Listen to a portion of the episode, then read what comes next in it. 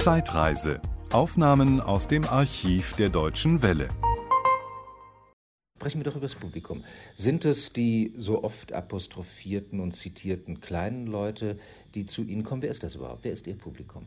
Das Publikum besteht aus der ganzen Bevölkerungsschicht. Zu uns kommen die Professoren genauso gerne wie die einfachen Handwerker. Und es ist, glaube ich, eine irrige Meinung, wenn man sagt, wir hätten ein spezielles Publikum. Und das sind dieselben Leute, die ins Schillertheater gehen, die in die Komödie gehen, die in die freie Volksbühne gehen, die also in die anderen Häuser gehen.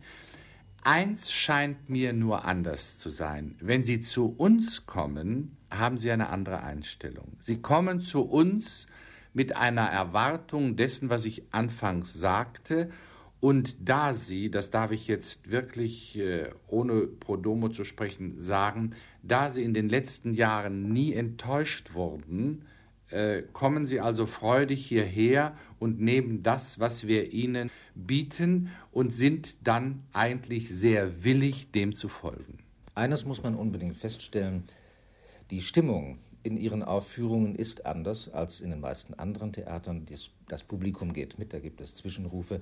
Und äh, das ist schon auch sehr amüsant, dieses Publikum zu beobachten, in dieser Atmosphäre, ja.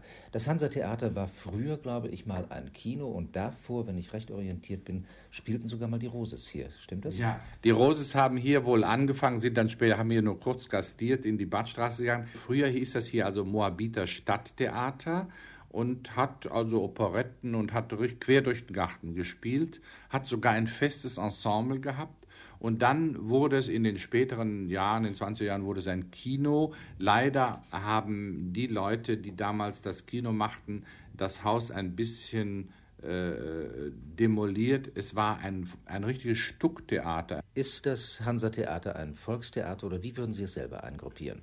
Ich würde es als Volkstheater eingruppieren. Ich würde es nur nicht als volkstümliches Theater eingruppieren. Unser Bogen, den wir im Spielplan haben, ist vielleicht ganz klar umrissen mit meinetwegen, wenn ich jetzt die, die äh, ambitionierten Dinge äh, nenne, die wir gemacht haben, Biberpelz, äh, Mrs. Warrens Gewerbe, das ist die eine Seite und dann geht es bis Krach im Hinterhaus. Man sollte in der Tat lobend erwähnen und das ganz groß unterstreichen und herausstellen, dass Sie im Gegensatz zu vielen, vielen anderen Theatern Autoren den Auftrag geben, Stücke für Sie, für das Hansa-Theater zu schreiben und Sie geben auch jungen Bühnenbildnern Gelegenheit, hier ihre ersten Schritte zu unternehmen. Nun, wir haben jetzt so viel über das Theater gesprochen und über Ihre Arbeit, aber noch gar nicht über die Person Paul Esser. Sie gelten, ich habe hier eine Meldung, als der typisch berlinische Künstler, aber Sie sind gar kein Berliner. Nein, ich bin vom Niederrhein zu Hause. Meine Vorfahren waren Bauern, Bierbrauer, Handwerker und was weiß ich. Und äh, ich bin aber sehr früh nach Berlin gekommen, eigentlich mit 20 Jahren. Da war ich zwar noch kein Schauspieler. Und diese Stadt hat mich so wahnsinnig fasziniert, dass ich eigentlich nicht mehr von ihr losgekommen bin. Ich bin 1900 ich bin 1939 ins erste Engagement gegangen, da war ich schon 26 Jahre, das war zu Beginn des Krieges und ging damals nach Schneidemühl.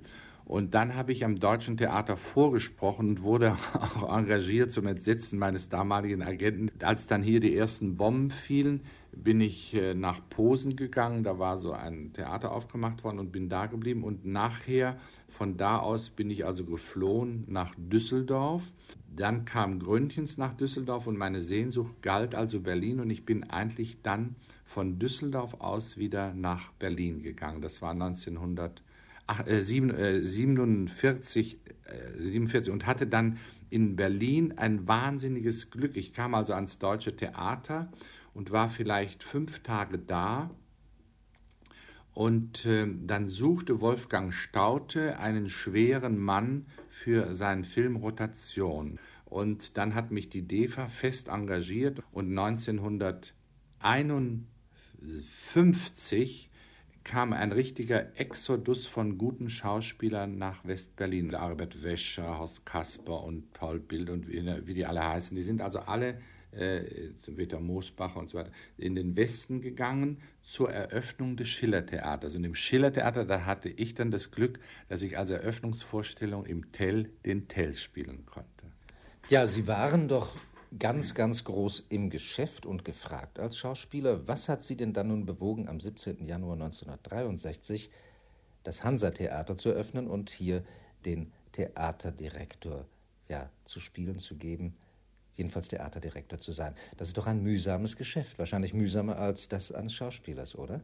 Viel mühsamer. Äh, ich hatte an sich alles, was man als Schauspieler erreichen konnte, eigentlich in der damaligen Zeit erreicht. Ich konnte mir an den ersten Häusern die Rollen aussuchen. Ich habe sehr viele Heimatfilme, in Heimatfilmen gespielt, konnte, weil ich in Heimatfilmen nachher einen Namen hatte, mir auf dem, im Theater das aussuchen, was ich wollte. Und ich war damals eigentlich ein bisschen gesättigt von dem, was ich tat. Ich dachte mir, mein Gott, jetzt geht das dein ganzes Leben lang weiter und es kommt nichts dazu. Und ähm, äh, dann habe ich gedacht, jetzt mache ich ein Theater auf und äh, suche eine größere Verantwortung. Zuweilen werden Sie als Prinzipal bezeichnet. Äh, wie wirkt dieser Ausdruck auf Sie? Darüber habe ich noch nicht nachgedacht, muss ich ehrlich sagen. Das ist mir so egal, wissen Sie. Man kann mich auch Strießer heißen, nicht wahr? Ich mache in diesem Haus, das haben Sie gesehen, als wir jetzt darauf kamen, ich kümmere mich um alles. Man muss wahrscheinlich ein Prinzipal sein in der heutigen Zeit, um solch ein Haus zu führen.